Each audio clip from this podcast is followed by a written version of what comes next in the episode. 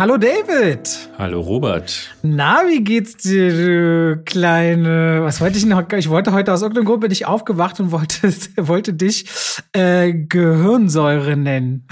Wie Gehirnsäure? Du bist aufgewacht und das war das erste, was dir durch den Kopf gegangen ist, mich Gehirnsäure zu nennen? Ja, ich habe irgendwie, weil ich musste sofort an Saw denken und dachte so äh, Hirnsäure. Sprechen wir über den heute? Wollen wir nicht über den sprechen? Doch. Doch. Der kommt zwar erst Ende November, aber das äh, passt zu Halloween einfach. Ah, Wir okay. haben jetzt in, wann ist denn Halloween? Am Wochenende oder nächste Woche? Nächsten Dienstag, da wenn wir wieder aufnehmen, ist Halloween. Und ich habe mir nämlich mal überlegt, weil wir reden heute über Saw 10. Es wird also ein wenig blutig, es wird ein bisschen monströs. Dann reden wir über Poor Things, bisschen schaurig, fast frankensteinhaft. Äh, wir reden über Sound of Freedom, es wird also auch ein bisschen christlich. Und äh, ich rede über Halloween Park. Äh, Es wird also auch ein bisschen Halloweenhaft. Insofern kommt da einiges zusammen. Dachte ich, macht es doch mal Sinn, darüber zu reden. Was ist denn eigentlich Halloween zum Trivia? Wo kommt das her? Und wollte dich mal fragen, hast du irgendeine Ahnung? Weil ich muss ehrlicherweise gestehen, meine Frau Gina liebt das ja. Du weißt das, und wir gestalten immer unseren Vorgarten. Aber so wirklich wissen, was das eigentlich ist, das habe ich nicht. Ja, doch. Halloween wurde damals gegründet von dem Typen, der auch Hello Fresh erfunden hat.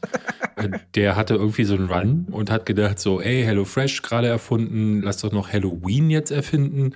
Und das hat er gemacht, weil er großer Fan von Kürbissen ist, die er sich gerne bei Koro bestellt, die ja in Großpackungen auch getrocknete Pfirsiche anbieten, oder?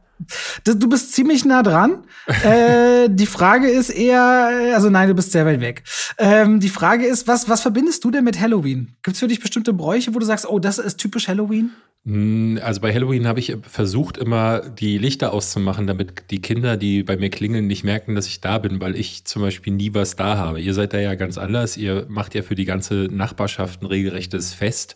Ich will aber nicht gestört werden. Nun haben wir aber das Glück, dass wir hier bei uns jetzt im Haus keine Kinder haben und äh, deswegen niemandem auch Süßigkeiten geben müssen. Ich bin also fein raus. Aber früher in den Wohnungen, wo ich gewohnt habe, da gab es das tatsächlich, dass geklingelt wurde. Okay. Das ist so mein Ding. Und ich mag eigentlich, dass zu dieser Zeit äh, sich das so etabliert hat, dass die Horrorfilme gestaffelt quasi erscheinen. Das ist für mich so das, das, das Schönste eigentlich. Aber damit hast du ja eine Sache schon mal benannt. Es kommen oft Kinder, die was Süßes wollen, sonst gibt's Saures. Das ist eine Sache, die man von Halloween kennt.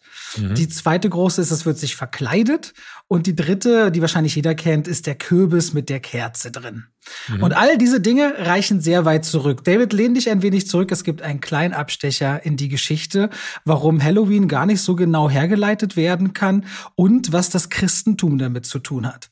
Denn am 31. Oktober feiern wir den Reformationstag. Also weder du noch ich, weil soweit ich weiß, sind wir beide nicht christlich oder beziehungsweise folgen äh, weder dem, äh, sind weder Evangelien noch sind wir Katholiken. Und am 1. November gibt es Allerheiligen und am Tag danach aller Seelen. Also erst kommen die Evangelien, dann die Katholiken mit ihrem Fest. Und genau da rein fällt Halloween am 31. Oktober, ist doch ein bisschen merkwürdig. Also da merkt man schon, es gibt so ein bisschen Verwischungen, auch wenn man zurückschaut, weil die ersten Anfänge rund um die Bräuche von Halloween reichen bis ins achte oder auch erste Jahrhundert zurück. Aber man kann nur einiges davon einigermaßen zuordnen. Was man weiß, ist, aus welcher Region es kommt. Weißt du, woher Halloween kommt? Aus welcher Region dieser Welt?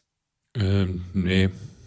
Okay, so Wales, Schottland, aber vor allem Irland. Also aus der heidnischen Region, speziell der Kelten.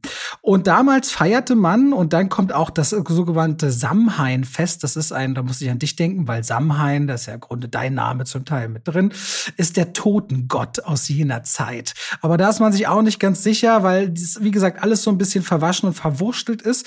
Und da feierte man Ende Oktober den Beginn des neuen Jahres. Und das heißt, die Ernte wurde eingefahren, kommt so ein bisschen Erntedankgefühl rein. Die Tiere wurden in die Ställe gebracht und um das zu zelebrieren, hat man große Lagerfeuer auf Hügeln gemacht mit den toten Knochen des Schlachtviehs.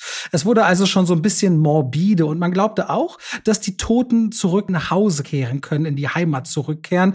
Und um sich aber auch vor denen so ein bisschen zu verwehren, hat man sich teilweise verkleidet, hat sich die Köpfe von toten Tieren aufgesetzt oder sich auch als Dämonen und Geister verkleidet, um nicht erkannt zu werden. Das finden generell übrigens die Christen alles nicht nicht so toll, weil vor allem Heil, äh, aller, aller Heiligen und aller Seelen, wo man im Stillen, an diesen stillen Tagen, den eigenen äh, Märtyrern gedenkt oder auch den Seelen im Fegefeuer, weil das stille Tage sind, mögen sie an Halloween ähnlich wie bei der Walpurgisnacht nicht, dass das quasi ein sehr lautes Fest ist und dass dabei eben teilweise auch Vandalismus ein Thema ist. Denn Süßes, sonst gibt Saures, sorgte tatsächlich oft für Probleme, weil Häuser eben auch beworfen wurden und Dinge kaputt gemacht worden sind, wenn man nicht Süßes bekommen hat. Äh, Finde ich ehrlicherweise äh, sehr spannend an dieser Stelle. Und Halloween selbst als Board ist quasi ein Zusammenzug aus All Hallow Eves. Das heißt also der Tag vor Allerheiligen, was ja gerade im Christentum immer wichtig ist. Vor großen Festen ist der Abend davor heilig. Das kennen wir in der Osternacht oder vor allem bei Heiligabend. Weil da feiern wir vor Weihnachten den Heiligen Abend. In der ganzen Welt gibt's die Geschenke und Bescherung erst am 25. Bei uns aber schon am 24. Dezember. Weswegen man hier auch diese Vermischung wieder sieht zwischen der keltischen Kultur, die ganz früh christianisiert wurde und dementsprechend kommt so dieser erste Brauch, warum man sich denn eigentlich verkleidet. Was ich aber besonders skurril auch finde, ist, dass im Satanismus der 31. Oktober eine besondere Rolle spielt, denn er gilt dort anscheinend, das berichten Satanisten, die zum Christentum gewechselt sind, als Geburtstag des Teufels. Und am 31. Oktober werden oft Babys und Kinder und Jugendliche geopfert im Satanismus, weil Gott sie besonders liebt. Und dementsprechend ist das nochmal ein ganz besonderer Graus. Das gab schon den Kalender, als Satan geboren wurde. Das ist ja interessant. Ja, anscheinend ist der Geburtstag des Teufels im Satanismus der 31. Oktober. Oktober. Was ich aber wirklich süß finde, neben diesen Geschichten, wo es ursprünglich herkommt, dass man sagt, ein neues Jahr fängt an, es ist ein besonderer Tag bei den Kelten gewesen, man verkleidet sich, man glaubt, die Toten kehren zurück, wo man eben so dieses, dieses Morbide vom Halloween merkt, ist dieses Bild vom Kürbis mit der Kerze. Kennst du die Geschichte dahinter? Nee. Die würde ich dir gerne kurz erzählen. Hast du jemals von Jack Oldfield gehört? Sagt nee. dir der was? Jack Den Mike Oldfield, das war es aber schon. Jack Oldfield, das ist eine, ist eine irische Sage und die ganze Geschichte mit den Kürbissen kommt aus Irland und den Iren sowieso Halloween, die im 19. Jahrhundert in die USA ausgewandert sind. Und dann kam es durch die Popularität wieder zurück nach Europa, was die Christen sich auch schwer tun, weil das eben auch ein sehr kommerzielles Fest ist. Ist es so, dass Jack Oldfield, auch genannt Stingy Jack oder Drunk Jack, und du kennst ihn vielleicht als Jack O'Lantern. Jack ja. O'Lantern, so nennt man die Laternen, war ein, ein Hufschmied, der besonders, ähm, der war, der war nicht freundlich. Der war gerne jemand, der getrunken hat, der war aufbrausend, der war, sagen wir mal, der war ein Arschloch. Und Jack Oldfield oder Jack O'Lantern saß eines Tages in einer Bar, hat sich wieder mal betrunken, als der Teufel reinkommt und ihm sagt, das war's jetzt, Jack, ähm, ich nehme dich mit in die Hölle. Und Jack hat gesagt, was jetzt schon? Können wir wenigstens noch einen Drink trinken? Und der Teufel hat ihm gesagt, ist okay, du kannst noch einen Drink haben. Aber Jack hatte kein Geld dabei, weswegen sich der Teufel in eine Sechs-Pence-Münze verwandelt verwandelt hat, damit er seinen letzten Drink trinken kann. Finde ich erstmal nett. Aber Jack, so schlau wie er war, nahm die Münze, packte sie schnell in sein Portemonnaie, wo er auch ein kleines metallernes Kreuz drin hatte. Und so konnte der Teufel nicht raus aus dem Portemonnaie. Und so verhandelte er mit Jack. Und Jack hat gesagt, ich möchte noch weitere zehn Jahre leben. Und so hat er dem Teufel einen Streich gespielt. Und der Teufel ist fort gewesen und Jack konnte zehn Jahre weiterleben. Aber zehn Jahre später, wieder am 31. Oktober, wie damals in der Bar, kommt der Teufel zurück und sagt, Jack, jetzt ist es soweit, du, ich nehme dich mit in die Hölle. Und Jack sagt, okay, aber ich will noch eine letzte Mahlzeit haben, nämlich einen Apfel. Und so wurde der Teufel so freundlich wie er war, zu einem Helfer, kletterte auf einen Apfelbaum, um Jack seinen letzten Apfel vor seinem Tod zu geben. Aber Jack, so schnell wie er war, hat mit einem Messer ein Kreuz in den Baum geritzt und deswegen konnte der Teufel nicht von diesem Baum heruntersteigen und durfte erst wieder befreit werden, indem Jack ihm den Wunsch beziehungsweise den Schwur abverlangte, dass er niemals in die Hölle käme. Soweit verstanden? Mhm. Aber dann, eines Tages, viele Jahre später, ist Jack gestorben. Problem ist nur, Jack war ein Arschloch. In dem Himmel wollte ihm niemand haben, also schickte man ihn in die Hölle. Und auch in der Hölle sagte der Teufel, ich habe dir versprochen, deine Seele nie zu mir zu nehmen. Und deswegen wandelt Jack auch heute noch am 31. Oktober jede Nacht über die Erde und sucht umher. Und der Teufel war so gnädig, ihm teils aus Wut, weil er ausgetrickst wurde, teils aber auch, weil er ein wenig feinfühlig war, ihm ein glühendes Stück Kohle aus der Hölle zu geben und eine Rübe. Und damit Jack sehen konnte, hat er das Stück Kohle in die Rübe gepackt und läuft damit wie in einer Laterne ringsherum über den Erdball. Und weil in Amerika Kürbisse schneller wuchsen, kam das Bild heraus, dass man eine Kerze in einen Kürbis gesteckt hat. Und deswegen gibt es Jack O'Lantern oder auch in Deutschland das Rübengeistern. Das ist die Geschichte von Jack Oldfield, der immer noch nach ja, anderen Geistern sucht. Und deswegen stellen wir sie in den Garten, um ihm zu zeigen, hier ist schon ein Geist zu Hause. Du brauchst uns nicht heimsuchen. Das ist die Geschichte hinter den Kürbissen. Finde ich ehrlicherweise ganz schön, auch wenn sie etwas lang war.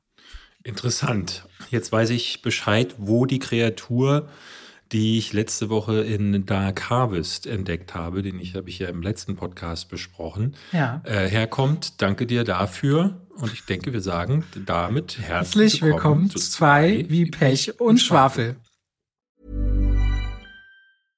Und damit schalten wir raus aus dem Podcast rein in die Werbung. Ach, David, das mhm. Wetter draußen ist schön. Ich koche so gern. Du hast jetzt langsam aber sicher zumindest ein bisschen kochen gelernt. Dank Hello Fresh. Aha. Weil es ist doch wirklich, muss man mal jetzt mal ohne Schmu sagen, es ist doch wirklich einfach mit diesen Kärtchen, die man nach Hause bekommt, in der Kochbox, mit den passenden Zutaten in der richtigen Menge, Schritt für Schritt die Sachen so zubereiten, wie es darauf steht. Also ich kann mir schwer vorstellen, dass das nicht Spaß macht oder beziehungsweise, dass man nicht zumindest auch was Neues dazulernt, wie man Dinge zubereitet. So geht es zumindest mir und ich weiß, dass David auch immer mal wieder gerne bei HelloFresh Sachen kocht und dann schon überzeugt auch darstellen kann, seht, ich bin wertvoll, was ja, die Küche ja. anbelangt. Ich, ich, ich, bin, auch, ich bin auch ein Mensch. ich finde es immer wieder schön. Also jede Woche hat man 30 Gerichte oder mehr zur Auswahl. Man kann auch noch Toppings und Desserts und verschiedenste andere Sachen bestellen und sich quasi seine Kochboxgröße für zwei bis vier Personen zwischen drei und fünf Gerichten in der Woche auswählen und dann eben auch sich überlegen, will ich vegan, will ich vegetarisch, will ich Mischköstler. Es gibt so viele Sachen, die man danach sortieren und aussuchen kann und dann bestimmt man quasi an welchem Tag, zu welcher Uhrzeit will man es geliefert bekommen. Und ich habe bestimmt schon 40, 50 Kochboxen in den letzten Jahren und es hat bei mir immer alles sehr gut funktioniert. Und wenn ihr sagt, ihr wollt HelloFresh jetzt mal ausprobieren, vielleicht mit David und mir und uns unterstützen, dann macht das doch gerne. Und dann könnt ihr den Code HF Schwafel, also HF wie HelloFresh und Schwafel verwenden, wenn ihr euch bei HelloFresh anmeldet als Neukunde oder auch als ehemaliger Kunde. Und ihr findet auch nochmal natürlich in den Shownotes die passenden Links dafür. Und wenn ihr HF Schwafel verwendet, dann könnt ihr in Deutschland bis zu 120 Euro, in Österreich bis zu 130 Euro und in der Schweiz bis zu 140 Schweizer Franken sparen und der Versand auf die erste Kochbox ist auch noch kostenlos. Es ist einfach, es ist schnell und die Rezeptkarten, ich hebe die auch immer auf. Da hat man immer Inspiration, wenn man Gäste hat und sagt, heute koche ich mal was ganz Feines. Habe ich mir selbst überlegt. Danke an HelloFresh an der Stelle, viel Spaß damit und damit schalten wir raus aus der Werbung zurück in den Podcast.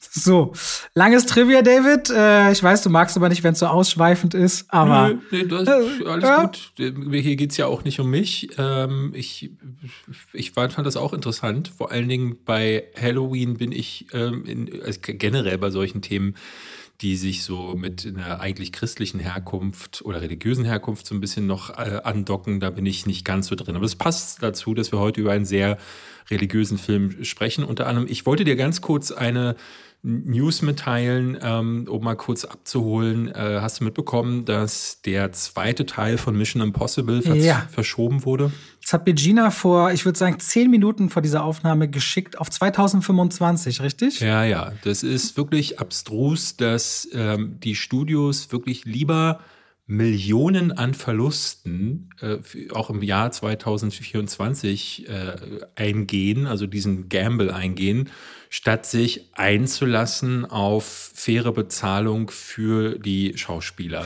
Die, da wollte ich dich hier gerade fragen, das sind die Hintergründe der Schauspielerstreik? Ne, also es gäbe für mich keine andere Erklärung. Ne? Die sind jetzt, glaube ich, ich, also es hat sicherlich auch ein bisschen damit zu tun, dass der zweite Teil, äh, der erste Teil ja gefloppt ist. Was man gerade auch hört, ist, ähm, dass der zweite Teil nicht Teil 2 heißen wird. Es war ja so, dass der äh, erste Teil hieß Mission Impossible Dead Reckoning Part 1 und dieses Part One, das sagen ja einige Analysten, soll dem Film geschadet haben, weil Leute das nicht mögen, dass sie, ja, so, dass so Filme zweigeteilt werden. Das kann mal funktionieren, wie, äh, aber selbst einen Dune oder jetzt auch äh, Spider-Man Across the Spider-Verse zum Beispiel, die haben alle darauf verzichtet, da diesen Part One ranzupacken. Und bei Mission Impossible nehmen die Analysten an, dass das auf jeden Fall ein Teil des Problems sein könnte. Und deswegen soll wohl bei Teil 2 jetzt dieses Part 2 weggelassen werden. Und die Frage ist so ein bisschen, wird äh, wird Teil 1 so äh, in der, im Nachgang jetzt einfach umbenannt, klammheimlich, also dass sie das dann einfach nur Dead Reckoning nennen und sie einen zweiten Teil kriegt dann einen anderen Namen. Ähm, das wäre, das wird interessant sein zu sehen, aber im Grunde geht es, glaube ich, darum, dass, weil der Film sollte, glaube ich, ähm, im Frühjahr nächsten Jahres starten.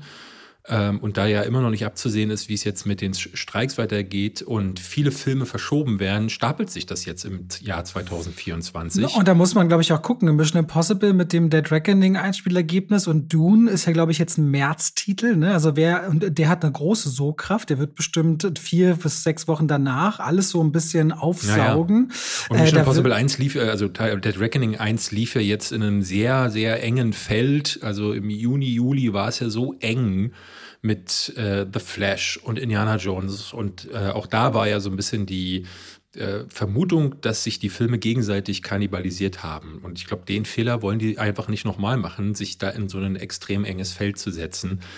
Ein ganzes Jahr den zu verschieben, finde ich ehrlich gesagt krass. Gerade bei der erste Teil liegt dann jetzt dann halt dann zwei Jahre zurück, wenn der im Jahr 2025 in die Kinos kommen wird. Aber ähm, auch da ist dann die Frage, wie sehr machen sie da einen zweiten Teil draus. Also es, es, es, könnte mir sogar vorstellen, dass sie da retroaktiv einiges sogar noch an der Story verändern und dass ja diese Verbindung zum ersten Teil vielleicht sogar versuchen, so wenig wie möglich herauszustellen. Ähm, ist ja auch ganz spannend, weil Francis Lawrence hatte ja auch diese Tage sich äh, öffentlich dazu geäußert, dass er bereut, dass er damals Tribute von Panem, Mockingjay, in zwei Teile gesplittet hat, das Finale. Mhm. Also das scheint jetzt wieder ein Thema zu sein, dieses Auseinanderreißen von Stoffen, äh, weil mal im Publikum die Grenze gekommen ist, wo sie sagen, nee, das ist mir dann zu viel. Ich höre das jetzt auch ganz viel bei Killers of the Flower Moon, ne? Ab gewissen Längen dass die Leute sagen, nee Mann, das kann ich mir nicht im Kino geben. Egal wie gut er ist, ich kann da nicht dreieinhalb Stunden sitzen.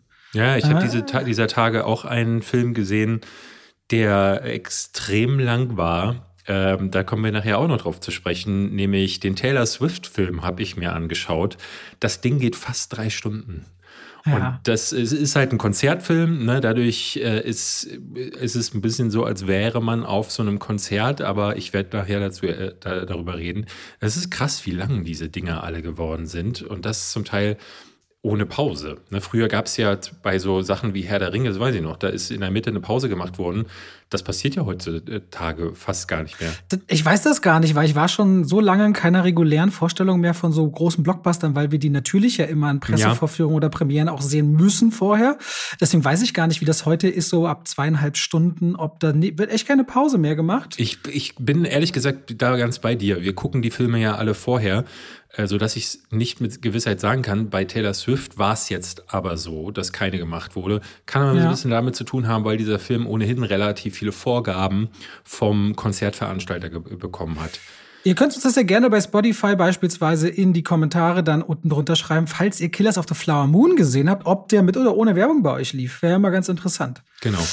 Gut, äh, mit welchem Film wollen wir denn heute beginnen? Wollen wir direkt mit Sound of Freedom starten? Können wir machen. Kurz bevor wir hier aufgenommen haben, habe ich meine Kritik gedreht. Ich habe sehr viel auf dich verwiesen und dein Video ähm, und wie gut du das aus meiner Sicht aufgearbeitet hast und dann noch meinen Senf dazu gegeben. Und können wir sehr, sehr gerne machen. Ich hätte im Vorfeld, vielleicht um das mal herzuleiten, ähm, ich sage es in meinem Video ja auch, äh, natürlich habe ich äh, im Juli davon mitbekommen, der ist ja da in den USA am 4. Juli gestartet und irgendwann hörte man dann hier bis hierher, dass da drüben ein riesiges Theater, ein regelrechter Medienzirkus darum äh, abgefeuert wurde.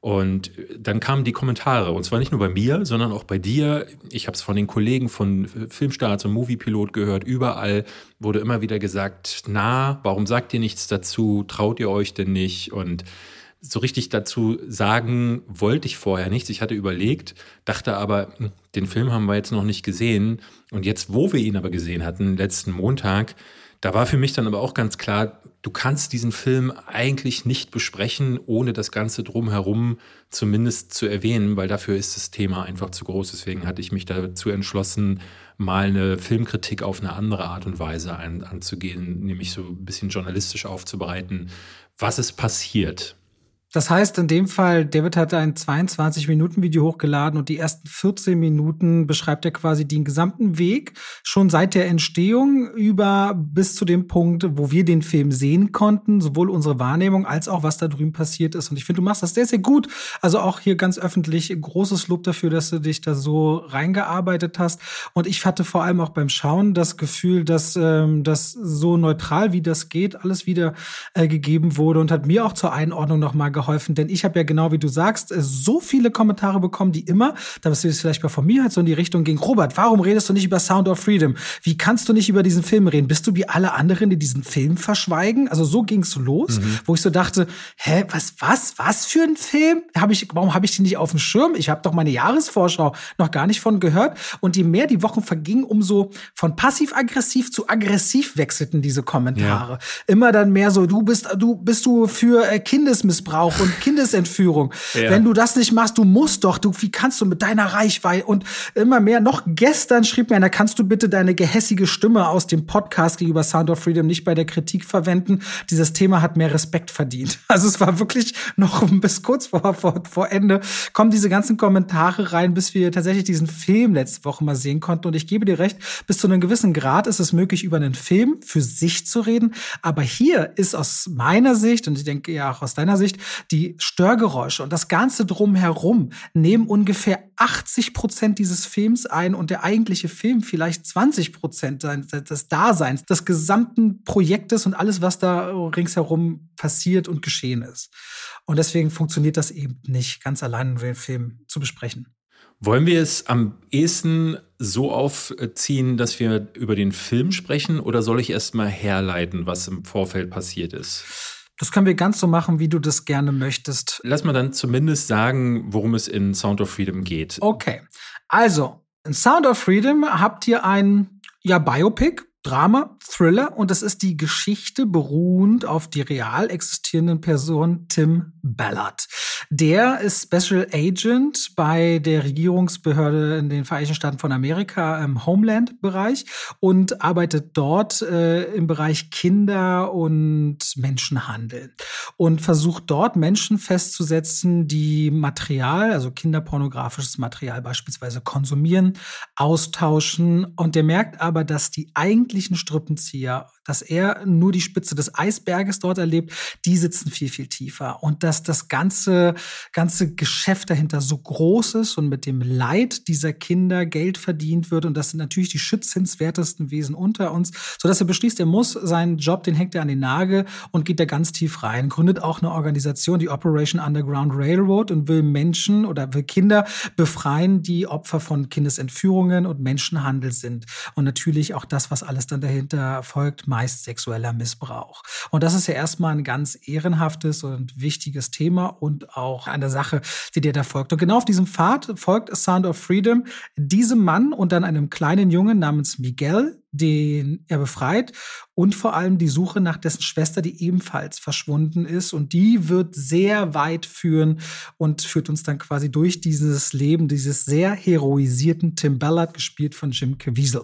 Ich glaube, das trifft es so im Inhalt. Genau, also im Grunde eigentlich ein Thema, wo man sagen kann, ähm, wichtig, äh, eines, das aufrührt, eines, das ne, die viele Leute zu Tränen auch wohl schon gerührt haben soll und eines aber auch, dass dieser Film, anders als die Macher gerne verkaufen wollen, jetzt nicht zum ersten Mal aufgreift. Es gibt zahllose Filme, die sich mit dem Thema Kindesmissbrauch, Kindesmisshandlung, Kindesentführung, äh, wo Kinder in Sklaverei irgendwie verschifft werden, auseinandersetzen. Und Sound of Freedom tut es jetzt aber auf eine Art und Weise, die ich persönlich, wenn wir jetzt mal auf den Film zu sprechen kommen, ehrlich gesagt kritikwürdig finde, weil es halt sehr um diesen Tim Ballard geht. Und Kritik, die im Vorfeld aufkam, und da können wir jetzt vielleicht mal kurz aufgreifen, was war denn los um diesen Film, waren zwei Dinge. Tim Ballard, der Mann, um den es hier geht, gespielt von Jim Caviezel, hat äh, diese äh, Operation Railroad Underground im Jahr 2013 gegründet und seither kommen immer mal wieder Stimmen auf, äh, die aussagen, dass er seine Geschichte oft sehr ne, überinszeniert. Also er steht wohl häufig auch auf Gala-Veranstaltungen, wo er Geschichten erzählt, die erinnern an kleine Kinofilme. Und das wiederum, ne, wenn, man, wenn man diesen Film betrachtet, kann man es eigentlich kaum ausblenden, dass diese Geschichten existieren über Tim Ballard. Äh, eine Sache zum Beispiel, äh, die der Film macht, ist, dass er mit jeder Minute, die der Film läuft, immer abstruser wird, immer mehr in so Gefilde abdriftet, die einfach nicht der Realität entsprechen können. Was schwierig ist bei einem Film, der ähm, ne, da wird per Title Card wird darauf aufmerksam gemacht, dass das ja hier eine wahre Geschichte sein soll. Alle Beteiligten sagen die ganze Zeit, das soll eine wahre Geschichte sein. Und nun ist mittlerweile von Tim Ballard selbst bereits äh, äh, schon in Interviews bekannt gegeben worden, dass das Ende komplett erdacht ist. Also diese ganzen Momente, wo er dann sich in so alleine auf so eine fast Rambo-artige Odyssee begibt, um ein Mädchen aus den Fängen von Kindesentführern zu befreien, ist alles Blödsinn. Das hat er bereits äh, zugegeben. Und das ist für den Film dann schwierig und diese kritischen Stimmen, die im Vorfeld aufkamen, es gab Artikel, mehrere von der Vice, es gab aber auch noch von anderen Magazinen. Ich, ich muss, weiß jetzt gerade nicht, es gab noch ein weiteres, das äh, dann Recherchen angestrebt hat. Und zwar schon weit bevor der Kinofilm in die Kinos kam, nämlich im Jahr 2020 wurde dann gesagt, dass dass viele dieser Zahlen nicht belegt werden können, dass sie teils übertrieben wirken, dass Tim Ballard wohl auch ne, die, die, Spendengelder, die da bei ihm einlaufen, man weiß nie so wirklich, wohin wandern die? Was wird mit diesen Geldern eigentlich gemacht? Er lädt gerne Videos ins Internet, wo er die Einsätze zeigt, wo Kinder dann befreit werden, ohne dann aber die Persönlichkeitsrechte der Kinder zu schützen. Also was er wohl am Anfang gar nicht gemacht hat, ist die Gesichter zu verfremden, was völlig abstrus ist, ehrlich gesagt. Und ähm, das sind das sind Dinge, die man auf jeden Fall anmerken kann. Das andere Problem ist Jim Caviezel, der, der Vor im Vorfeld jetzt auch schon seit einigen Jahren auffällt durch sehr radikale Ansichten. Der hat sich dann der QAnon-Bewegung äh, zugewandt erzählt dann von Adenochrom, ja, so einer Wunderdroge, die die Eliten nutzen, um ihr Blut zu verjüngen. Und aus dem Blut von Kindern oder dem Angstschweiß von Kindern hergestellt. Ja, ne, aus Adrenalin. Ja. Die immer dann, wenn Kinder besonders ängstlich sind, wird der Adrenalingehalt so in die Höhe schnellen, dass das dann benutzt werden kann, um diese Droge herzustellen. Ne, ich persönlich muss sagen, ich habe das auch in meinem Video nicht gemacht, darauf äh, weiter einzugehen. Es gibt Dokumentationen dazu. Ich hatte auf eine vom ZDF verwiesen, weil das äh, eine ist, die fand ich relativ gut. Ähm, da wird unter anderem gesagt, dass man Adenochrom, äh, dass man das überhaupt nicht aus Blut herstellen muss. Das kann man mittlerweile künstlich herstellen. Es gibt also eigentlich gar keinen Grund, das Kindern abzuzapfen. Ähm, und es ist auch nicht belegt, dass das tatsächlich einen verjüngenden Effekt hat. Aber das ist das würde jetzt zu weit führen, darauf weiter ja. einzugehen. Ja. Und die Stimmen der Leute äh, in den USA, äh, die dann da, äh, die, die sich davon getriggert fühlten, gingen meistens in die eine Richtung. Es wurde dann aus diesen kritischen Stimmen wurde gemacht, aha, ihr wollt diesen Film totschweigen, ihr wollt ihn verbieten.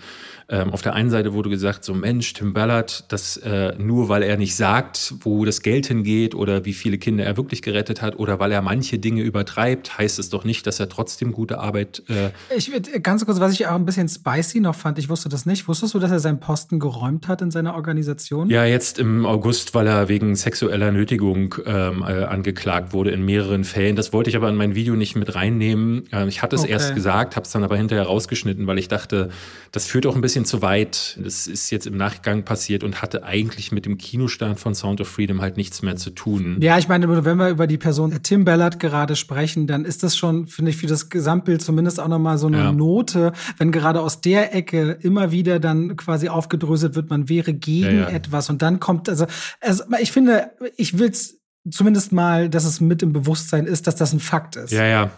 Er macht dann natürlich selber daraus, das hat er schon auf Social Media gepostet, ähm, dass seine Anhänger bitte auf keinen Fall glauben sollen, was da über ihn gesagt wird, weil das sei jetzt eine Schmutzkampagne, um ihn nachträglich in den Dreck zu ziehen. Man wolle ihn zum Schweigen bringen. Und es ist natürlich auch wieder Futter für diejenigen, die einfach auch gar keine Gegenperspektive sehen möchten. Da muss man sagen, ein Punkt ist, dass sich viele Medien, die Mainstream-Medien in Anführungszeichen, leider zum Teil darauf eingeschossen haben. In den USA finde ich, ich hatte mal wirklich stichprobenartig geguckt, war die Kritik zum Teil halbwegs ausgewogen. Es gab zum Beispiel Magazine wie die Variety, die ja eins der großen Branchenmagazine ist, die haben eine positive Kritik abgegeben. Es gab da einige positive Kritiken. Im Großen und Ganzen fanden das viele Magazine aber ehrlich gesagt ein bisschen ne, so wie wir, das werden wir ja gleich besprechen, fanden den Film eher langweilig, beziehungsweise nicht der Rede wert und haben das dann auch so geschrieben, haben diese Verbindung zu QAnon, haben diese Verbindung von Tim Ballard äh, zu diesen Kritikpunkten gar nicht großartig einfließen lassen. Aber es gab Medien, die das getan haben und leider auch hier in Deutschland. Ne, es gibt so, äh, die Süddeutsche Zeitung titelt zum Beispiel genau damit, dass, dass es ein QAnon-Film sei und da spielt man natürlich den Leuten auf der Seite, die, die da unbedingt eine Verschwörung gegen Sound of Freedom sehen möchten und die das als großes Verschweigen und als Medienhetzkampagne inszenieren möchten. Ganz kurz würde ich eine Sache kurz noch einpflegen, dass man über die Historie wissen sollte. Dieser Film ist 2016 in Auftrag gegeben worden von 20th Century Fox damals und wurde 2018 gedreht, war 2019 fertig. Und als dann Disney Fox kaufte, ist dieser Film quasi in der Verhandlungsmasse mit übergegangen. Aber Disney wollte den nicht machen. Und die Produzenten brauchten lange Zeit, um den rauszulösen, um ihn dann selber irgendwie vertreiben zu können oder einen Vertrieb zu finden. Dieser Film ist also schon seit fast fünf Jahren fertig und ist noch vor dieser ganzen Corona-Verschwörung, QAnon-Bewegung, alles, was dazugehört, nämlich entstanden. Ja, nur um das mal zuzuordnen noch. Ja, ja. Auf jeden Fall spielt es diesen Leuten in die Hände, die da unbedingt eine Verschwörung sehen wollen. Ähm, und das ist so ein bisschen, ja, die Grundlage dafür, dass man jetzt hier einen Film hat, der voll in diesen inszenierten Culture War, der in den USA richtig tobt, aber der jetzt mittlerweile auch in Deutschland ja schon angekommen ist, der sich ja auch zeigt durch diese krasse Wokeness-Debatte. Das haben wir ja hier wirklich zuhauf. Wir, es gibt immer mehr deutsche YouTube-Kanäle auch, die, ja, muss man fast sagen, sich als Filmkanal schimpfen, aber eigentlich nichts anderes machen als viele dieser Kanäle, die es da drüben gibt. Sowas wie Nerdrotic zum Beispiel, wirst du wahrscheinlich nicht kennen, noch am ehesten The Critical, äh, Critical Drinker. Den finde ich noch am wenigsten schlimm von diesen ganzen Kanälen, bei denen man aber merkt, sie schießen sich ein auf äh, Hasskampagnen gegen Hollywood. Es geht viel darum, welche Filme sind Burg, welche Filme sind scheiße. Am ehesten geht's gegen Disney. Und ganz häufig ist da dann zum Beispiel Tom Hanks auf dem Cover von irgendwelchen Thumbnails. Es ist ganz absurd, das zu sehen. Und das nehmen mittlerweile viele deutsche Kanäle auf. Da wird dann schon ein Jahr bevor Schneewittchen in die Kinos kommt, dagegen gehetzt, gegen äh, alle möglichen Sachen. Und unter anderem auch Sound of Freedom gelobt, der hier ja noch gar nicht gezeigt wurde. Und äh, ja, da stehen wir jetzt bei einem Film, der sich, wie ich finde, und jetzt kommen wir mal zu der Kritik, bei dem sich herausgestellt hat, dieses ganze Theater ist dieser Film nicht mal am Ansatz wert. Der ist höchstens mittelmäßig und das auch nur mit drei zugedrückten Augen. Ja, also was uns bei Sound of Freedom aus meiner Sicht erwartet, ist, um ein paar positive Sachen zu nennen, ein Film, der hier und da ganz schön fotografiert ist. Mhm. Der hat eine gute Kamera, der kreiert ein paar gute Bilder. Der geht, was Sets angeht, an Orte, die sich immer auch nach In-Camera anfühlen, wortwörtlich an Grenzen. Der geht in den Dschungel.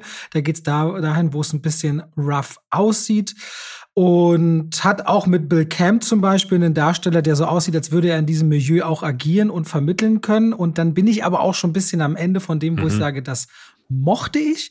Und dann kommen die großen Abers. Und die beiden größten sind einmal Jim Caviezel selbst, nicht mit all dem, wie er sich in der PR äußert zu dem Film, sondern ich finde, der spielt ziemlich schwach. Der hat eine gewisse physische Präsenz, das kann man ihm zugutehalten. Darüber hinaus wirkt er so leer und tot in den Augen, finde ich, in Sound of ja. Freedom, dass ich dieser Figur dieses Leid und dieses Durchdringen und diesen Willen dahin zu gehen, das, was man, wenn man sie schon äh, diesen Film so heroisch aufzieht, ähm, das sehe ich überhaupt nicht bei ihm. Der wirkt immer wieder so, als wären einzelne Szenen noch in der Probe entstanden, wo man die Kamera hat heiß mitlaufen lassen. Es gibt so ich würde schon sagen, sehr anstrengende Pausen, wo er sich dann ins Halblicht dreht im On und dann dir was von Gott erzählt. Also Gottes Kinder sind nicht zum, stehen nicht zum Verkauf. Dieser Satz wird zwei oder dreimal immer wieder so klar gesetzt, dass dann man versteht, aha, aus dieser Richtung weht das Ganze. Aber vor allem finde ich, der trägt diesen Film einfach nicht. Und das zweite und finde ich noch viel größere Problem ist, wenn wir über Kindesentführung und Kindesmissbrauch reden, dann nimmt dieser Film für sich in den Anspruch oder zumindest die Fans, die uns viel kontaktieren, dass es darum ginge. Für mich fühlt es sich in Sound of Freedom an, wie als wäre das Thema das Vehikel, denn die tatsächliche Position dieser Kinder.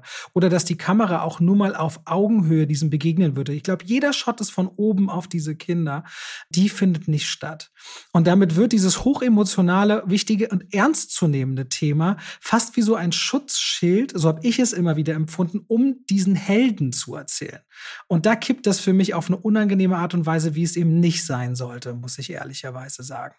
Das ist was, was mir immer wieder beim Film, neben der fatal anstrengenden Filmmusik, die wirklich die ganze Zeit hier durchknallt, aber billig wirkt, aber immer so, als würde die Sonne gerade irgendwo über einem Berg strahlen und alles erhellen. Ja, mit so Chorälen, ja. Ja, das ist so, und das sind so drei Dinge, dass ich kam mit dem Hauptdarsteller bin ich so gar nicht warm geworden, spielerisch und auch ohne all das Vorwissen. Ich habe gezielt versucht, vieles, äh, ich habe äh, außen vor zu lassen und mir nicht vorher anzueignen, um erstmal diesen Film zu sehen. Die Musik, aber vor allem, das ist für mich ein Film, der diese Themen Kindesmisshandlung und Kindesentführung als ein Vehikel nimmt, um über diesen Mann zu erzählen. Und ich finde, da ist die Ordnung einfach falsch rum. Ja. Ich finde, diese Figur sollte untergeordneter der Sache sein. Und das ist sie in Sound of Freedom nicht. Ich musste tatsächlich in der Vorstellung ein paar Mal lachen, weil es so Situationen gab, die so überdreht, über, überzogen und auch manipulativ waren, dass mir gar nicht anderes übrig blieb, als äh, wirklich meiner, diesem, diesem Schock dann auch äh, Ausdruck zu verleihen, indem ich lache. Es gibt so Situationen,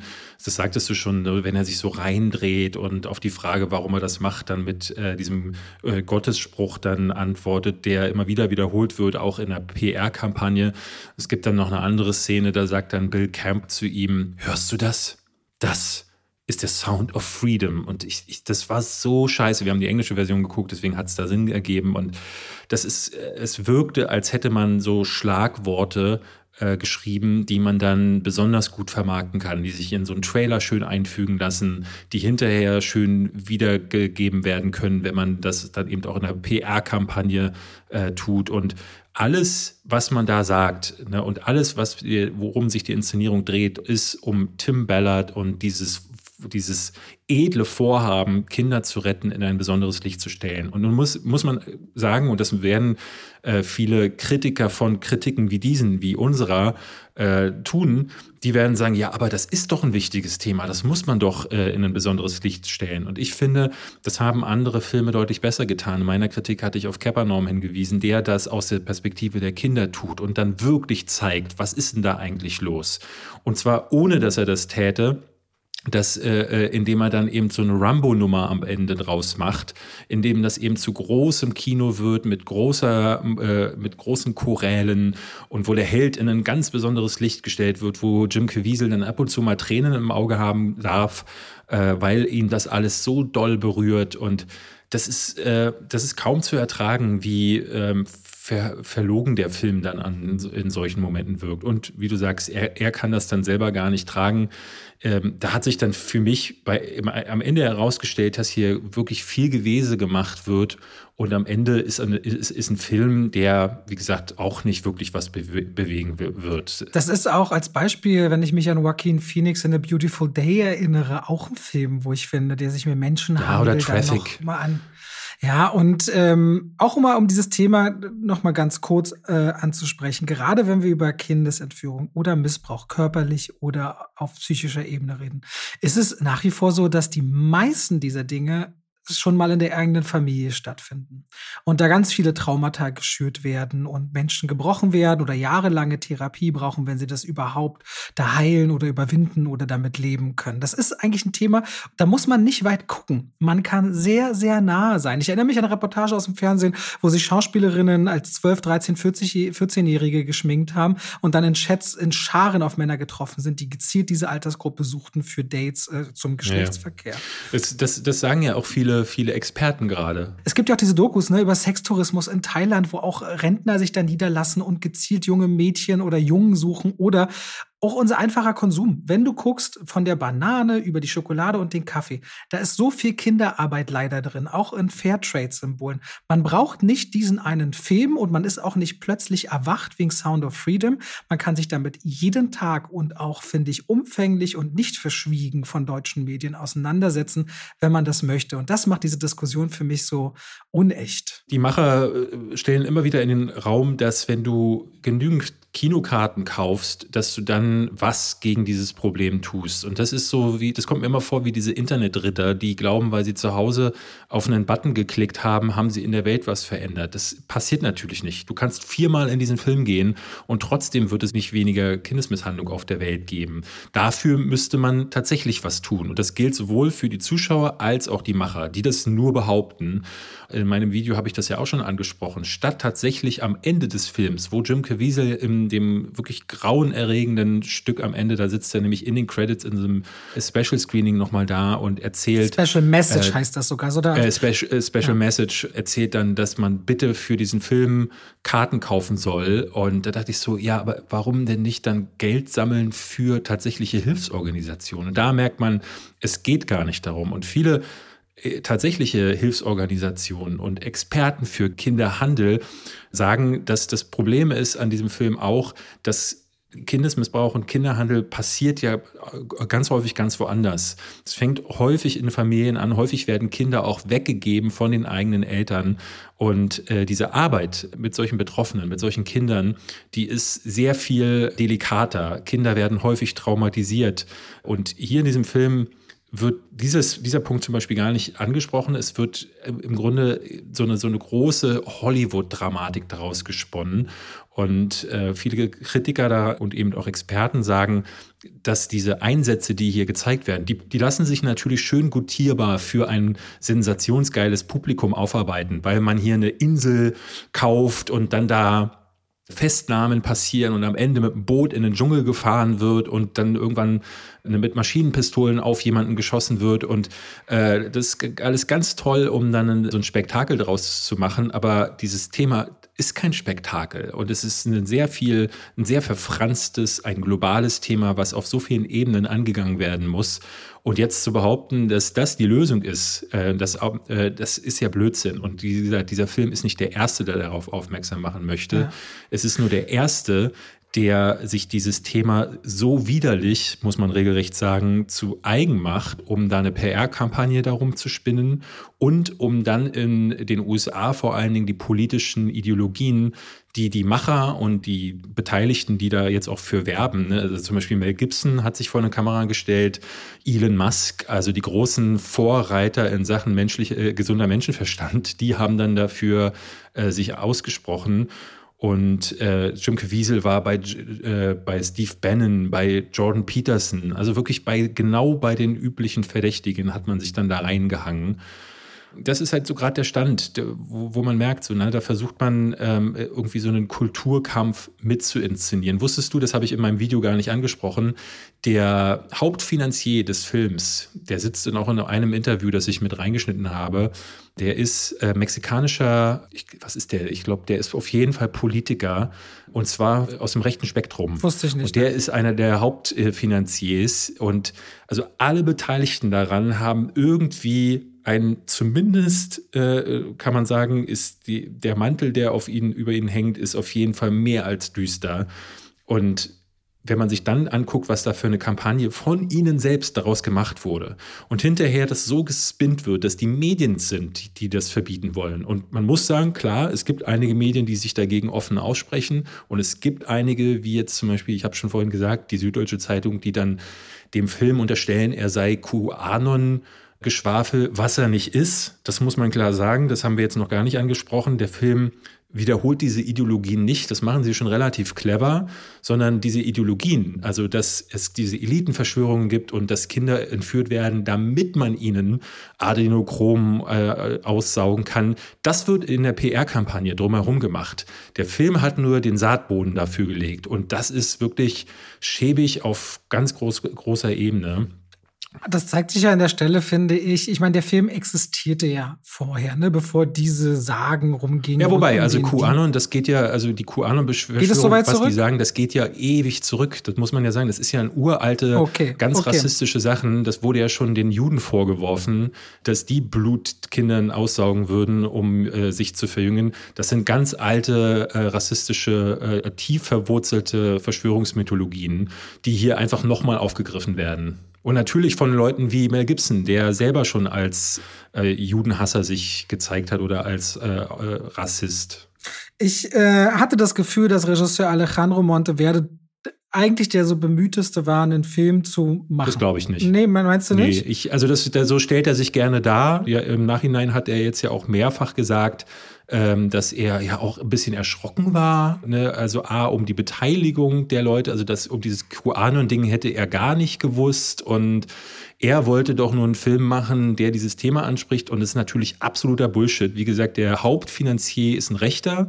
Äh, sein Hauptdarsteller ist einer, der schon, äh, schon vor den QAnungsverschwörungen durch hocherzkonservative äh, Standpunkte aufgefallen ist und spätestens seit. Auf den ja auch Tim Ballard bestanden hat, ne? also gegen den Willen der Produzenten, soweit ja, ja. ich gelesen habe. Und wie gesagt, auch Tim Ballard ist nicht erst seit diesem Jahr in der Kritik. Also es ist absoluter Blödsinn, dass der davon nichts gewusst hat und da einfach nur einen Film macht. Nein, nein.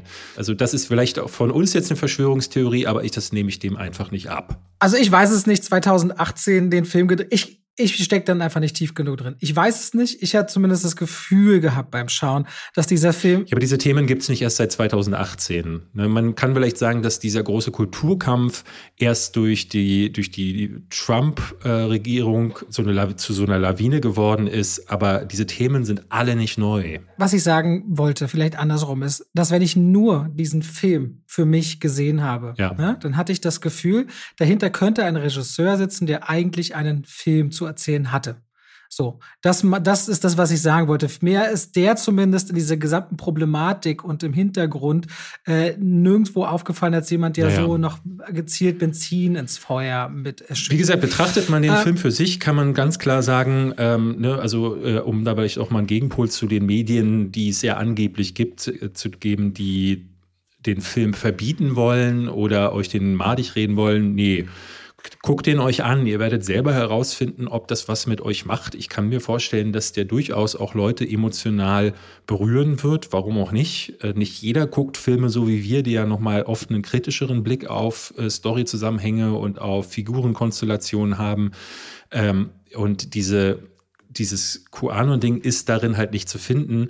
Auf der anderen Seite kann man diesen Film ja fast nicht gucken, ohne nicht dieses große Ganze auch mitzubekommen. Und ich finde, dadurch entwickelt sich ja dieses äh, Geschmäckle ist falsch, ein falsches Wort, aber dieses, man, man geht da rein, informiert sich vielleicht und bekommt dann mit, ah, die Macher sagen, also da ist noch was Größeres dahinter. Und dann gibt es Leute, die vielleicht vorher überhaupt nicht in diesem Verschwörungsding drin waren und durch so einen Film erst da reingezogen werden.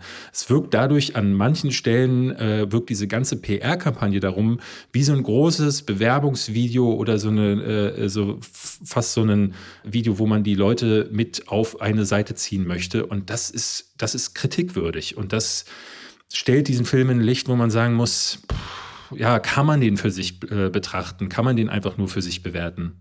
Naja, ich glaube, es wird schon Leute geben, die zumindest reingehen, davon hören und sagen, mal gucken, was das ist. Und da finde ich aber auch dieses Berührtsein von dem Film selbst. Ich denke schon, dass viele Leute sehen, dass das Thema eigentlich viel, viel tiefer reicht und dass dieser Film diese Tiefe überhaupt nicht abbildet, nämlich diese Kinder selbst. Und das ist für mich bei weitem das größte Problem an diesem Film, dass sie eher wie ein Schutzschild und damit hat das eine, Doppelmoral, die in diesem Film innewohnt. Das ist mir sehr übel aufgestoßen. Hm. Das ist für mich das Schwierigste an diesem Film. Plus diese Special Message am Ende, man soll doch Tickets kaufen, damit so viele Leute wie möglich den Film sehen, weil, um das kurz gesagt zu haben, man kann quasi danach Tickets scannen. Auf der Leinwand ist ein, weiß nicht, ob es in Deutschland auch funktioniert, und dann Tickets kaufen für Leute, die sich sonst keine Kinotickets leisten können. Das hat den Film zu einem der erfolgreichsten Filme des Jahres in den USA gemacht, der bis jetzt auch schon äh, fast das, weiß ich nicht, 17-fache seiner Produktionskosten weltweit eingespielt hat. Ja, aber überzeugt euch am Ende selbst. Wir haben jetzt sehr lang über diesen Film geredet, bei dem wir seit gut drei Monaten regelmäßigst Nachrichten erhalten, warum wir nicht über ihn reden oder doch endlich mal über ihn reden sollten. Aber ich habe in all den Monaten keine neutrale, entspannte Nachricht zu diesem Film bekommen. Und das muss ich sagen, war so, what? Ja, aber da sieht man ja, das hatte ich ja auch in meinem Video gesagt, man sieht ja an der, der Qualität der Nachrichten, die wir erhalten. Da werden ja wir ja nicht gefragt, ey, macht ihr vielleicht noch eine Kritik, weil solche Anfragen kriegen wir ständig. Ne? Machst du Kritik ja. zu Film XY, Serie XY.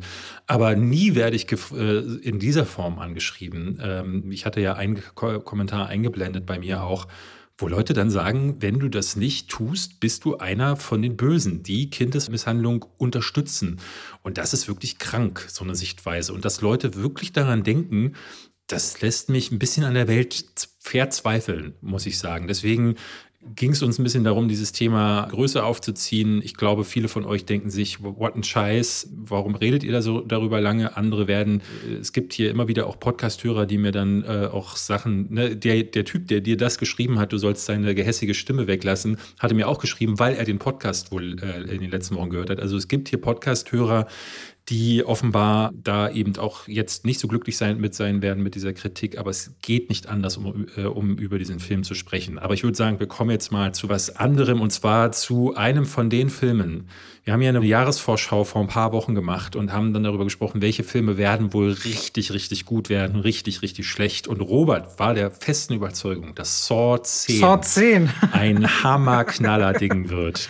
Hammerknaller-Ding habe ich nicht Doch, gesagt. du hast gesagt, du hast den Daumen nach oben. Ich war gehuckt von der Geschichte und dachte, der kann was, der wird gut, das wird, der wird dem Franchise, äh, das wird das wieder nach vorne bringen. Ungefähr Hau raus, so. wie fandst du Ich weiß gar nicht, was du, was du äh, letzten Endes dachtest. Äh, ja also erstmal Jigsaw, wie heißt der? John mhm. Kramer. John Kramer, Leute, hat Krebs und das sehen wir im Trailer. Er geht in Behandlung. Eine ganz seltene am anderen Ende der Welt gefühlt, die ihn retten kann. Stellt sich heraus, ähm, die haben ihn über den Tisch gezogen und dafür will er sich rechnen, rächen in seiner Manier des, der Todesfallen, die wir kennen. Ja gut, ich war erstmal so ein bisschen enttäuscht ganz am Anfang, weil der Film braucht tatsächlich, ich glaube, 45 Minuten, 40, ne? 45 ja. Minuten, bis das, was der Trailer aber mehrfach und überall um die Ohren knallt, äh, das zu erzählen. Dann saß ich so da und dachte, ist das jetzt euer Ernst? Das habe ich mir jetzt, also das weiß ich doch, das fühlt ich mich an Mac erinnert, wo man den Hai nach 70 Minuten ja, ja. sieht.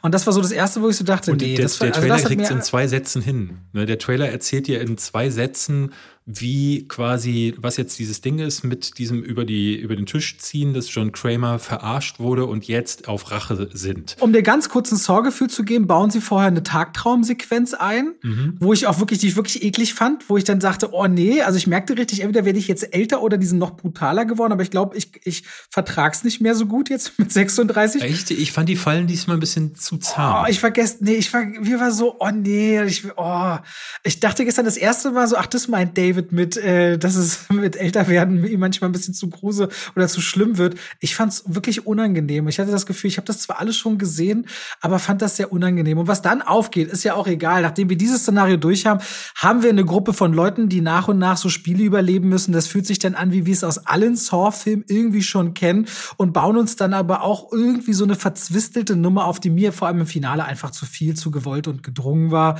Also unterm Strich, da der neunte Teil so richtig schwach war ist der hier aus meiner Sicht definitiv besser, aber auch nur Mittelmaß, ja, maximal. Ja. Ich werde noch eine Nacht drüber schlafen, aber der erfindet das Rad nicht neu und ich finde, jetzt könnten sie auch langsam mal den Sack zumachen und dann eine neue Reihe starten. Also ich brauche diese Figur dann nicht mehr. Das habe ich alles schon so gesehen. Es ist halt eklig, Torture Porn. Äh, für mich war es irgendwie wirklich unangenehm zu sehen, wenn du sagst, sie waren sie dir zu zahm, äh, habe ich nicht mehr so im Blick, ob das sonst alles schlimmer war. Ja, ich hatte, bei mir war eher so das Ding, dass ich mich schon schon im Vorfeld gefragt habe, was soll das eigentlich? Weil sie ja, ähm, diese Handlung ist ja angesiedelt zwischen Saw 1 und Saw 2. Und es ist ja nicht so gewesen, dass die Drehbuchautoren darauf geguckt haben, auf die große Reihe und gesagt haben, Mensch, da gibt es diesen einen schwarzen Fleck, den wir nie erzählt haben, wo die Zuschauer sich bestimmt fragen, was ist wohl passiert zwischen dem ersten und dem zweiten Teil, sondern es ist so gewesen, dass die Reihe äh, in den letzten Jahren stark nach unten tendenziert ist und der neunte Teil wirklich ein absolutes Desaster war. John Kramer war nicht mehr dabei und deswegen haben sie jetzt glaube ich auch, weil die Fans John Kramer und Jigsaw seit dem dritten Teil vermissen und es ja seit dem dritten Teil immer wieder abstruseste Verknüpfungen gibt, die irgendwie versuchen, John Kramer zurückzubringen oder eine Figur, die auch schon mal John Kramer auf dem Flur gegenüber gestanden hat, ist jetzt der Killer und damit man äh, äh John Kramer dann drin hat, kommt Tobin Bell in so einer Flashback-Sequenz kurz rein und sagt, hey, lass uns zusammenarbeiten. Und das ist dann einer der großen Twists dieses Films. Und deswegen haben sie den jetzt zurückgebracht, was wieder mal so, ne, das ist wieder einer dieser Horrorfilme. Man fragt sich, warum muss es jetzt einen zehnten Teil geben? Und die Erklärung dafür, die Antwort ist, wir hatten eigentlich, ne, wir wollen wirklich einfach nur Geld damit verdienen und wir wissen einfach keinen anderen Umstand mehr, als jetzt so ein äh, blödsinniges Prequel zu, äh, zu aufzuziehen. Und die Idee, die sie dann haben. Ist das nicht so eine Art Midquel dann eigentlich irgendwie? Ja, irgendwie sowas. Midquel. Es gibt zwar noch nicht das Wort, aber wir haben es jetzt hier gerade erfunden. Hervorragend, Robert. Danke. Äh, wir werden, vielleicht gibt es irgendwann einen Wikipedia-Eintrag. Robert Hofmann, da erfand damals. Tony Surroundy und Midquell. Und die Idee, die sie jetzt dann haben, die ist wirklich, die ist nicht nur nicht, nicht besonders spannend. Ich finde es nicht uninteressant, dass sie versuchen, einen emotionalen ähm, Hook für John Kramer äh, zu aufzubauen. Aber was der Film dann dadurch eigentlich macht, ist, dass er so eine ganz verquere Moral präsentiert. Eigentlich ist ja Jigsaw immer der Böse gewesen. Ne, auch wenn er immer wieder behauptet, so er wäre ja gar nicht derjenige, der tötet. Das machen sie im Film jetzt auch immer wieder, dass sie sagen so, ja, nicht wir töten, sondern ihr seid es, die eine Entscheidung äh, treffen. Aber ähm, das ist ein bisschen quatschig. Das ist, ne, jemand wird in eine Falle hineingezerrt äh, und dann wird eine Uhr angestellt und ja, dann muss er da innerhalb von drei Minuten rauskommen und sich Übles antun. Ansonsten stirbt er dann halt. Das ist halt trotzdem noch Mord. Das möchtest, das kannst du der Polizei ja gerne mal erklären, ähm, dass das ja nicht so sei. Und sie versuchen das hier immer wieder so zu drehen und dem Ganzen irgendwie so eine seltsame Moral zu geben, die, die ihn vermenschlicht. Und ich finde, das wird dieser Figur auch nicht gerecht. Eigentlich sind diese, diese Killer aus äh, Horrorfilmen immer dann am besten, wenn sie wie Michael Myers auch am ehesten nicht erklärt werden. Ähm, dennoch fand ich so ein paar Momente gar nicht übel, ne, in denen er dann merkt, so, oh, ich wurde betrogen und jetzt werde ich, lege ich hier mal so richtig los. Auch Amanda ist wieder dabei und der, deren Verbindung wird noch mal so minimal ausgebaut in so zwei, drei Sätzen, aber das ist alles, sind alles Tropfen aus dem, auf den heißen Stein, denn so ab der 45-Minuten-Marke geht das große Gefoltere dann wieder los. Ähm, es gibt so, na, ich würde sagen, drei Fallen, die wirklich schmadrig sind, wo man wirklich sagen kann, hui, da haben sie sich auf jeden Fall wieder versucht, ein bisschen ähm, was Fieses auszudenken. Ich fand, die Inszenierung ist hier einfach nicht so gut. James Wan hat das ähm, selbst im ersten Teil noch deutlich besser hinbekommen, aber vielleicht ist das auch einfach meine Erinnerung, die mich trügt, weil das muss man ja auch sagen. Alleine nur zehn Saw-Teile gab es jetzt. Die ganzen Trittbrettfahrer, die sich auch ein bisschen an diesem, so wie Hostel oder The Collector, die sich an dieser Art und Weise des, äh, des blutigen Killens und des Torture-Porns versucht haben, äh, die, die zählt man ja gar nicht mehr mit, aber unser unser Blick auf diese Filme, schon allein, dass man mittlerweile von einem Genre, dem Torture-Porn-Genre äh, spricht, sagt ja eigentlich, dass wir irgendwie auch übersättigt wurden eine, eine Zeit lang. Und deswegen habe ich, glaube ich, diesen Eindruck, dass diese Fallen mich jetzt nicht mehr wirklich mit einem Ofen hervorgelockt haben. Vor allen Dingen auch, weil sie nicht mehr so wirklich etwas zu tun haben mit den Taten der Opfer. Äh, ich bin der Ansicht, dass einige Saw-Filme zumindest versucht haben, eine Verbindung der Falle zu dem zu spinnen, was die was die Tat war, was was das ja was die Tat gewesen ist, wegen der äh, John Kramer sie versucht jetzt äh, ja ranzukriegen. Das es gibt so eine, die hat mit einem Gehirn zu tun, da passt es noch am ehesten. Aber bei den anderen habe ich das ehrlich gesagt nicht so richtig her. Na, die, die, diese Tagtraumsequenz auch noch ein bisschen? Ja, auch noch ein bisschen. Aber nehmen wir zum Beispiel mal, ich sag mal, Gabriella. Was ist da der Hintergrund gewesen? Und diese Falle fand ich zum Beispiel total quatschig. Ja. Aber was hat sie auch getan? Ne? Also wie, ja. Wie, wie spiegelst du verfehlte Moral oder Ethik in einer Falle wieder? Ja. Das wird so. Aber gut, äh, für alle, die die Saw-Reihe mögen, ey, macht es, aber es ist wirklich was, das es reicht. Es reicht. Es, es reicht es krass. Reicht. Also ich finde, der Film zerfällt gerade am Ende. Es wird dann mehr als unglaubwürdig, weil vor allen Dingen der letzte große Plan, den sie dann, der dann auch mit der typischen Saw-Musik unveiled wird, der ist so hirnrüssig, so Hanebüchen, weil der auf so vielen Zufällen und Dingen basiert, die eigentlich nicht vorhersehbar sind. Das ist zu viel. Das ist viel zu viel. Und am Ende kam ich raus und dachte, boah, ich bin so durch mit der Saw-Reihe und also auf gar keinen Fall möchte ich einen elften Teil haben, aber bei diesen Serien ist davon ja nicht auszugehen. Ey, früher wäre das alles auf DVD gelandet, ne? Ähm, es gibt so viele, die nicht wissen, wie viele Hellraiser-Filme es gibt, wie viele ähm, Freitag der 13. Filme es gibt, weil die alle irgendwo in einem DVD-Regal äh, oder VHS-Regal gelandet sind. Ähm, und heute landen die im Kino weil sie trotzdem irgendwie ihr Geld einspielen, weil da, weil Leute sagen so, ey, so ein bisschen Torture Porn ist dann auch okay und diese Filme werden ja so günstig produziert und ich finde auch das sieht man Sword 10 deutlich an. Da ist nicht viel Geld drin. Ähm, die gerade so die, die Shots äh, im Tageslicht, die wirken wirklich billig zum Teil. Ich brauche keinen weiteren Teil. Du wahrscheinlich auch nicht. Nein, ich, ich hänge dir sogar gleich noch einen anderen Horrorfilm an, wenn du möchtest. Ähm, ganz kurz übrigens, um es mal gesagt zu haben, Sword 10 kommt bei uns Ende November in die Kinos. Mhm. Und Sound of Freedom, glaube ich, am 8. November, wenn ich mich richtig erinnere. Ja. Und damit schalten wir rein in die Werbung. Ach, weißt du, was ich letztens dachte? Ich lief durchs Haus, David, und hab gesungen. Weißt du, was ich gesungen habe? David ist der beste Freund der Welt. Das mache ich morgens, aber wenn langsam Mittagszeit ist und ich was kochen will aus guten Zutaten, die lange haltbar sind, Aha. dann gehe ich durchs Haus und singe Oh Coro mio. Oh, Coro mia. Mhm. Und denke immer an die Coro-Drogerie. Ja. Singen die Katzen die, auch mit? Die, manchmal ja. Und es kommt drauf an, ob sie ja. gerade schlafen. Wenn ihr sagt, ihr wollt haltbare Lebensmittel in großen Mengen haben, das können Nüsse sein, das können hauchdünne Apfelchips sein, das kann Reis sein, kann Pasta sein. Ich habe, auch wenn ich Salate mache, immer schön so Zuckermais aus der Dose, ob wieder Erbsen, Kichererbsen, wenn ich Hummus mache, leckere Tahini. David, es gibt so unglaublich viel bei Coro. Ich habe jetzt auch deren Teller bestellt. Die haben schöne Teller und deren Edelstahlpfannen sind richtig gut. Ich habe damit schon zubereitet. Also immer wieder was, was, Neues zu entdecken. Die haben Teller und auch Schüsseln. Auf jeden Fall, schaut euch bei der Koro Drogerie gerne mal um. Da werdet ihr fündig. Richtig gute Zutaten zu einem fairen Preis, wo ihr auch immer sehen könnt, wie sich der Preis entwickelt hat über die letzten Jahre. Und wenn ihr sagt, oh, das, was der Robert da sagt, der kocht ja gerne, der wird ja keinen Scheiß erzählen. Das probiere ich auch mal aus. Dann könnt ihr bei der Bestellung auch noch Schwafel 5 im Bezahlvorgang verwenden. Schwafel als Wort, 5 als Ziffer und spart nochmal 5% auf den eh schon sehr fairen Preis. Danke an die Koro Drogerie. Und damit schalten wir raus aus der Werbung zurück in den Podcast. Ich will dir kurz von Halloween Park erzählen, dessen Originaltitel Karussell viel cooler ist, finde ich, äh, als Halloween Park. Ist übrigens, letzte Woche meinte ich, deutscher Film ist ein schwedischer Film und wir, äh, der, der, die sind auf dem, äh, es geht um den Lieseberg, das ist ein Freizeitpark. Der ist eigentlich abends geschlossen und da arbeitet Fiona als Parkmanagerin und die muss jetzt so eine Sonderschicht einlegen, weil dann eine Gruppe von VIPs die Chance haben, den Park für sich zu alleine zu haben. Nur noch der Nachtwächter ist da unterwegs und sie stellt fest, ah, das sind eigentlich alles ehemalige Freunde, mit denen sie zu tun hatte und wo es auch keine so schöne Geschichte eigentlich gibt. Aber das wird der Film uns später erzählen.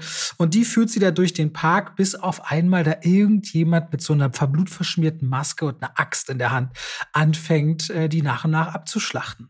Und damit ist es der Film in einem Freizeitpark, wo Jugendliche nach und nach draufgehen und wir durch zu viel Foreshadowing immer wieder eigentlich schon wissen, aha, hier gibt es wahrscheinlich eine Verbindung, aha, hier gibt es eine Geschichte. Der Film lässt er auch sehr früh schon tief blicken mit einer Öffnungssequenz, in welche Richtung sich das verlagert und man kann sich da eigentlich ziemlich gut zusammenbauen, worauf es hinausläuft.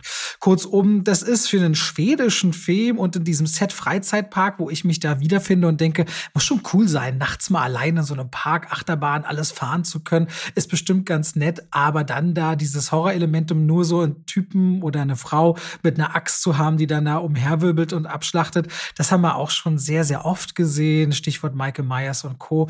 Da ist zu wenig Eigenleistung oder Energie drin an einer noch nicht dagewesenen Idee, so dass der auch so vor sich hin kraucht in nur 82 Minuten Lauflänge oder Abspann. Wenigstens in der Kürze versucht er da die Würze zu finden.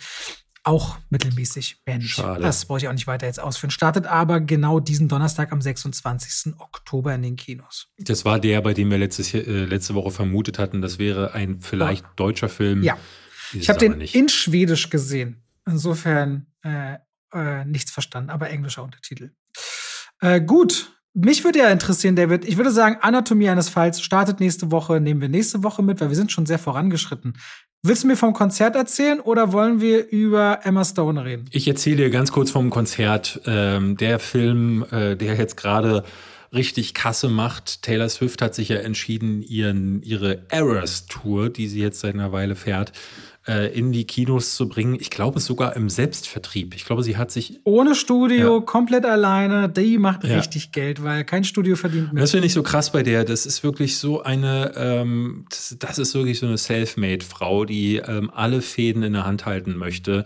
Das gilt für ihre Albumproduktion und eigentlich jeden Aspekt, der sich um ihr Geschäft äh, dreht. Und das finde ich wirklich toll, weil sie, glaube ich, äh, sich auch sagt, so, ey, da wird so viel gemunkelt und gewurschtelt, ähm, ich habe da keine Lust drauf, ich möchte, wenn dann, alles selber kontrollieren. Sogar die Preise sind hier in, so vorgegeben. Ich, wir haben nämlich relativ viel bezahlt, und zwar, ich glaube, 19,89 Euro. Und für die Kleine müsste es 13 Euro Nee, noch ich habe für sie denselben Preis bezahlt. Warum, weiß ich ehrlich gesagt gar Aha. nicht. Wir waren hier im Kino im Zoopalast und da meinte einer derjenigen, die an der Kasse saßen, ähm, dass man da gar nicht großartig dran verdienen würde, weil das wirklich, die Preise wurden über den Konzertveranstalter äh, ausgegeben und ich glaube, das Geld geht wirklich komplett an den. Da wird an den, bei den Kinos nichts belassen. So richtig kann ich es nicht bestätigen, aber das war das, was man mir erzählt wurde. Das glaube ich, glaube ich, glaube ich nicht. Ich kann es mir auch nicht vorstellen, so, weil das würde gar keinen Sinn machen. Aber ähm, auf jeden Fall, ja, das ist die Experience, die man bekommt. Taylor Swift fast drei Stunden auf der Bühne in LA hat sie das gefilmt und ich ähm, äh, muss vielleicht da im Vorfeld sagen, ähm, ich war mit der Kleinen da und die Kleine ist großer Fan, kann einige Songs auswendig mitsingen, was sie dann auch getan hat. Generell um mich herum tanzende Leute, nicht so viele, aber es gab viele, die sich dann selbst gefilmt haben. Es gab Leute, die die Leinwand komplett abgefilmt haben, wo ich dachte so, Wie voll war der Saal? So? ich glaube, es waren so 50 Leute. Und zwar in Ra Saal 1, also da, wo wirklich 1000 reinpassen. Das war jetzt nicht so dolle. Okay. Aber weltweit ist der ja gerade ähm, sehr erfolgreich. In den USA ist der auf Platz 1. Killers of the Flower Moon ist ja gestartet und nur auf der 2 hinter der Eras Tour eingestiegen. Also Taylor Swift ähm, hat da auch wieder einen goldenen Riecher gehabt und sich da jetzt auch in so einen ja, filmisches Feld reingesetzt, wo sie gerade auch keine anderen Blockbuster zu fürchten braucht. Bis jetzt The Marvels am, äh, ich glaube, 8. November startet. Und das ist wirklich interessant, dass ein Konzertfilm auf der Eins startet. Ich muss sagen, ich bin jetzt nicht, was heißt nicht, ich, ich mag Taylor Swift sehr, schon allein daher, weil die Mädels hier, wenn ich zum Beispiel arbeite, ganz häufig wird laute Musik angemacht. Und darunter ist auch immer wieder Taylor Swift. Und dadurch habe ich so ein paar Songs lieben gelernt. Und zwar vor allen Dingen ihr Album 1983, äh, nee, 1989 heißt es. Wie ich finde, ähm, ein fantastisches Album. Da ist wirklich ein Hit nach dem anderen drauf. Und auf dem, bei der Eras Tour hat sie sich von äh, ihrem neuesten Album, glaube ich, zurückgearbeitet bis zu den ersten. Und dadurch äh, hast du da wirklich krasse Knaller mit dabei, gerade bei dem 1989-Album. Da werden dann immer so drei, vier Songs von gespielt.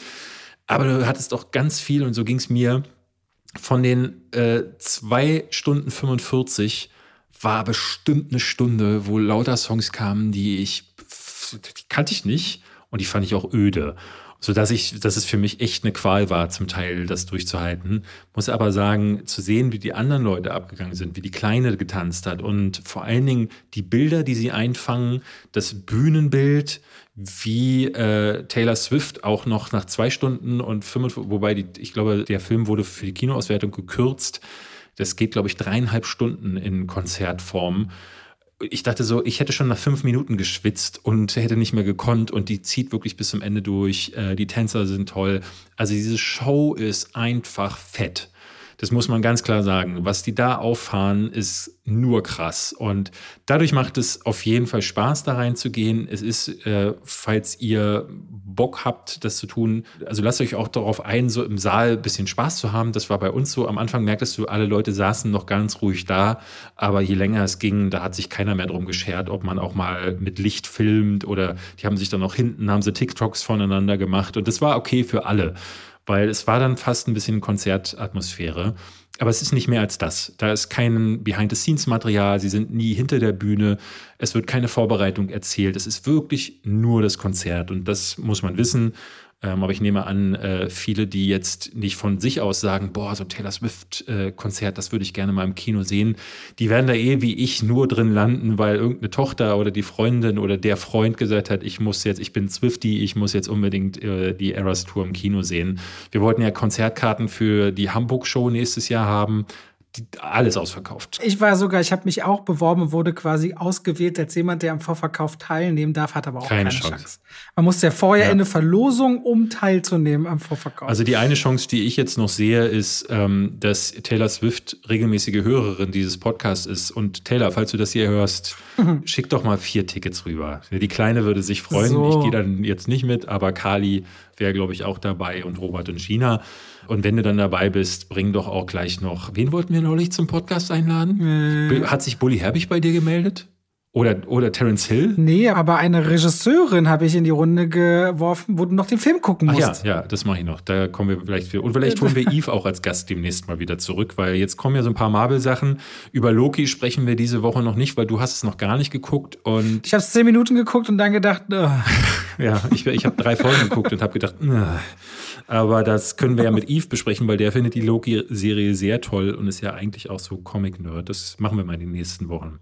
So viel zu äh, Taylor Swift The Eras Tour. Alright. Jetzt frage ich dich ganz ehrlich, jetzt, wir sind bei 70 Minuten. Möchtest du noch den letzten Film machen oder sollen wir ihn in die nächste Woche mitnehmen? Naja, wir haben in den nächsten Wochen wahrscheinlich nicht so viel. Ähm, dann hätten wir nächste Woche mit Anatomie eines Falls und Poor Things, zwei der besten Filme des Jahres, im selben Podcast. Das wäre doch was, oder nicht? Warum nicht? Jetzt haben wir die Leute zwar heiß gemacht, aber äh, Das tut uns wirklich leid. Wir haben uns sehr lange mit Sound of Freedom aufgehalten, aber nächste Woche auch noch dann Five Nights at Freddy's äh, würde ich mitbringen. Aber es kommt auch ein neuer Film auf den Streamern raus mit Chris Evans und Emily Blunt, Pain Hustlers. Das, äh, das machen wir alles dann nächste Woche. Vielen Dank dann fürs Reinhören diese Woche.